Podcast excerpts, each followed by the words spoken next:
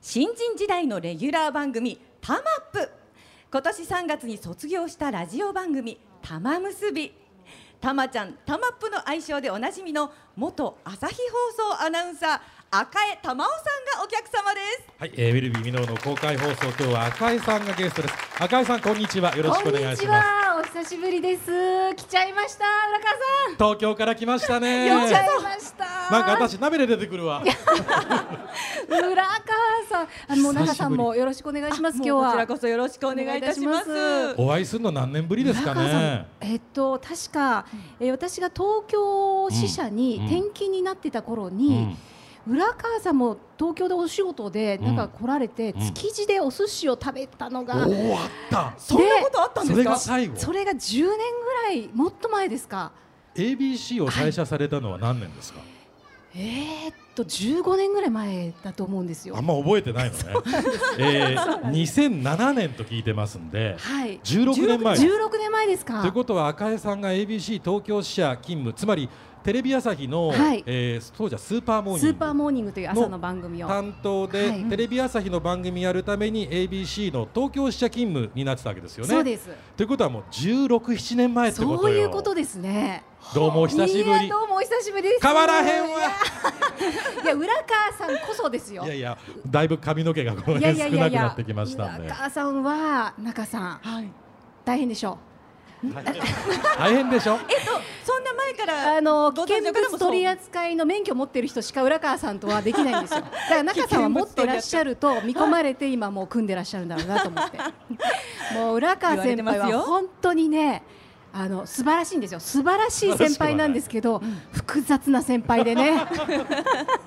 だから友達もいないし理解者もいないんですけどねいやいやいや私それで寂しくないからいいんだけどでもねあの私は新人の頃に本当にあの優しくしていただいて、私の木で言うと浦川先輩が2期上二期上でですすかはねい、おーえー、2期上であの私が大好きだった関根智美さんというね、うん先輩、うんもう尊敬する大好きな関根智美さんとママ好きだった浦川先輩っていうね まあそうねまあまあいやいやまあまあぐらいで十分です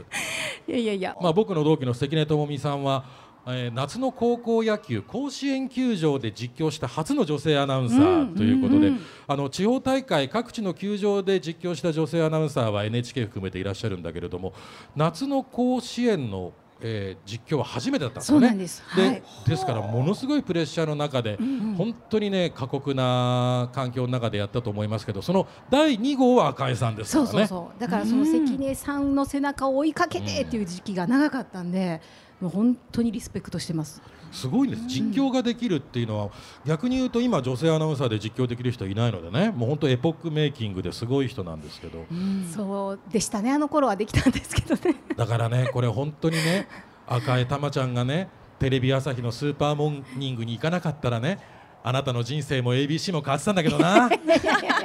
2003年にスーパーモーニング行ってるのね、はいはいもう20年前ですよいや本当ですあねの時どんな気持ちで行きました東京にえっと一番最初は本当にあの会社から、えーこの春から行かないあこの春じゃないですねもうと途中でしたね5月ぐらいかあ途中,、だったんですよねからあの急に呼ばれて、うん行く道があるんだけどどうだみたいうな、んそれこそ夜勤明けの和佐アナウンサあーー当時の部長に呼び出されてねはあ「お前東京行かないか?」って言われて「えー、なんかもうアナウンサーをやめろってことか」みたいな 何かやってしまったかぐらいな感じだったんですけむしろそう思っどちゃった、でもよくよくお話聞くとちょっと出向っていう形で、うんテレビ朝日さんで仕事しないかっていうことだったんで。でなんかこう流れのままにそのまま行ってしまった感じでしただからねテ。レビ朝日にもあまた女性アナウンサーがいる中でね、あの一応別会社なんです東京のテレビ朝日と大阪の ABC って系列で同じ番組は流してますし資本関係もあるとはいえ別会社から行くというのは正直これもラジオの放送だから言いにくいとかあるだろうけどプレッシャーはあったでしょうね。ありましたよ正直あの、まあ、い今おっしゃったように系列会社なんですけど社風ってもう全然違うんですよあね。違うまあ、大阪東京の文化も違うところもありますし、もう会社の雰囲気もあの ABC のアナウンス部はとにかく私がいた頃は何でしょうね本当にまあ失敗しても面白かったら OK みたいなちょっとでも、うんまあまあ、あの笑ってくださる方がいたならまあまあいいじゃないかみたいな、ゆるいよねちょっと緩かったんですよ。うん大阪でよかったなと思ったもんね緩かったところで育てられてましたので、東京はそれ許さないもんびねっくりしましした東京行ってあのうん打ち合わせ ABC の打ち合わせって大体番組の打ち合わせどうでもいい話ばっかりしてるんですよ雑でそれが東京行ったらなんかもう打ち合わせの会議っていうのは本当に会議だあからちょっとギャップがありすぎましてあーちょっと毎日うん混乱してるような時期もありましたね行ったり来たりしてる時期もあったのでーでも結局その一旦まあテレビ朝日の方に変わってもまた次の番組の時にはまた戻ったりってことでね、はいだから都合多分ん10年ぐらいやりましたそうですね朝の番組は12年間12年やってるこれね赤江さんはね本当にね人に嫌われない人に好かれる特技を持ってるんです本当ですか僕ねあの、まあ、赤井さんといろんな思い出はありますけども、はいあの僕は母親と祖母と3人で熊本に暮らしてましたけれども、祖母があの他界した時にね、まあ、その自分の中で言うとすごいばあちゃん子ですから、母と祖母と3人で暮らしてる中で、まあ、ばあちゃんが死ぬことはとっても大きいことなんだけど普通に考えたら会社から言ったらその祖父母があの他界したとしてもあの大体普通お休み忌引きってのは3日ぐらいで済むもんでねそんな、まあ、普通あることじゃないと思われるんだけれどもあの、まあ、会社からもだから弔電とかは来ないんですけど赤江さんは赤江さん個人で弔電を送ってくれてしかもその定型文じゃなくてちゃんとね自分で考えた文章で送ってくれてそうで本したっけ本当にこの赤江さんという人は人の気持ちがよく分かってる優しい人だなと思ってねいい人なの赤江さんはそうかいやもうそんなそんな覚えてますあもちろんあの、それは朝で送らせていただいたことは覚えてますし、まあ、でもそれは本当に浦川さんが、まあ、当時もう当時からものすごい頭いい先輩でそんなことはないいや本当に何聞いてもニュースのこれどうなってるんですかとかこの世界情勢はどうなってますか経済のこと聞いて何聞いてもよう聞いてくれてたもんねそう浦川さんか島田勝さんが答えてくれるみた いなどっちかに聞いたらわかるなんそうそういうアナウンス部の中の、うんうんもう頼れる先輩なんですけど浦川さんはもう僕後ろ向きでとか言いながらもうおばあちゃんも大好きでお母様も大好きでっていいうやそんな好きじゃゃないけどねいや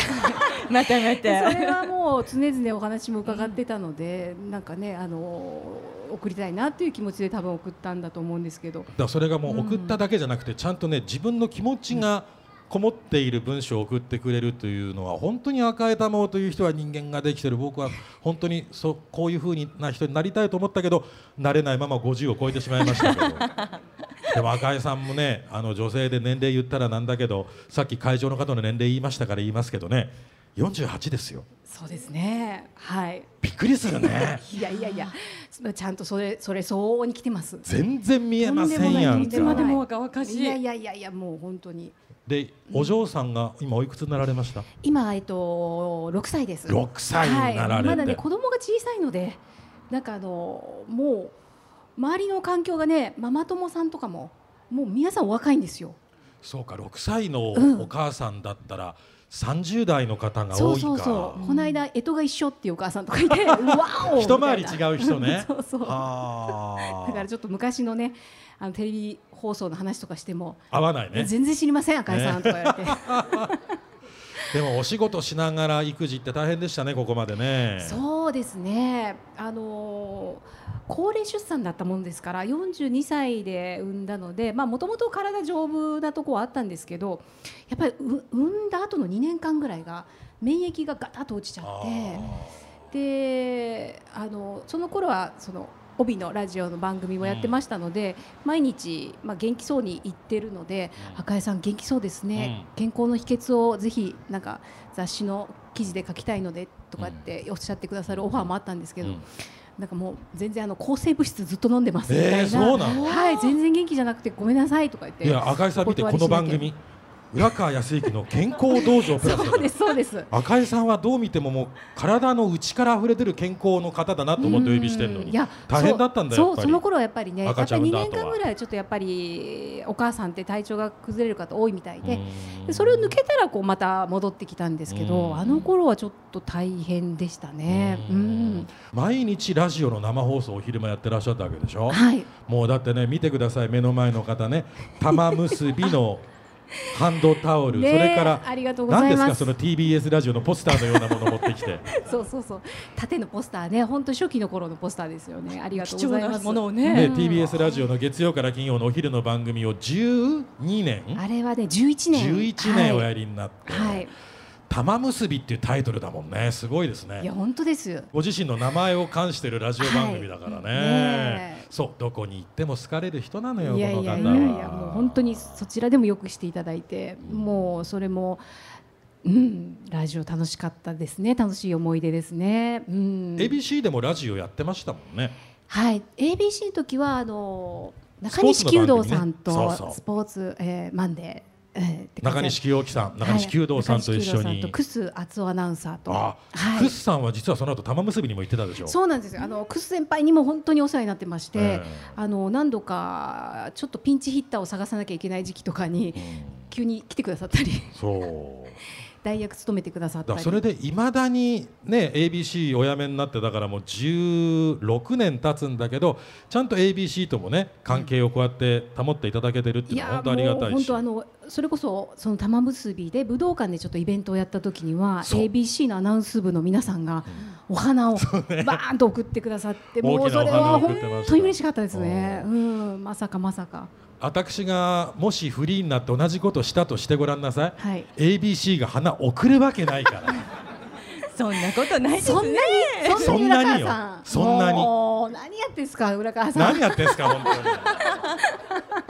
当にもう赤井さんにいろいろ人生相談もしたいぐらいですけれどもいやいやいや赤井さんにはもっともっとたくさんお話伺わなきゃいけないので、んえー、2週分取らせていただきますのはいわあで,、嬉しいですまた次回というこあとでもうもええ、もうねたくさん伺いましうた、はい。でもう今本当に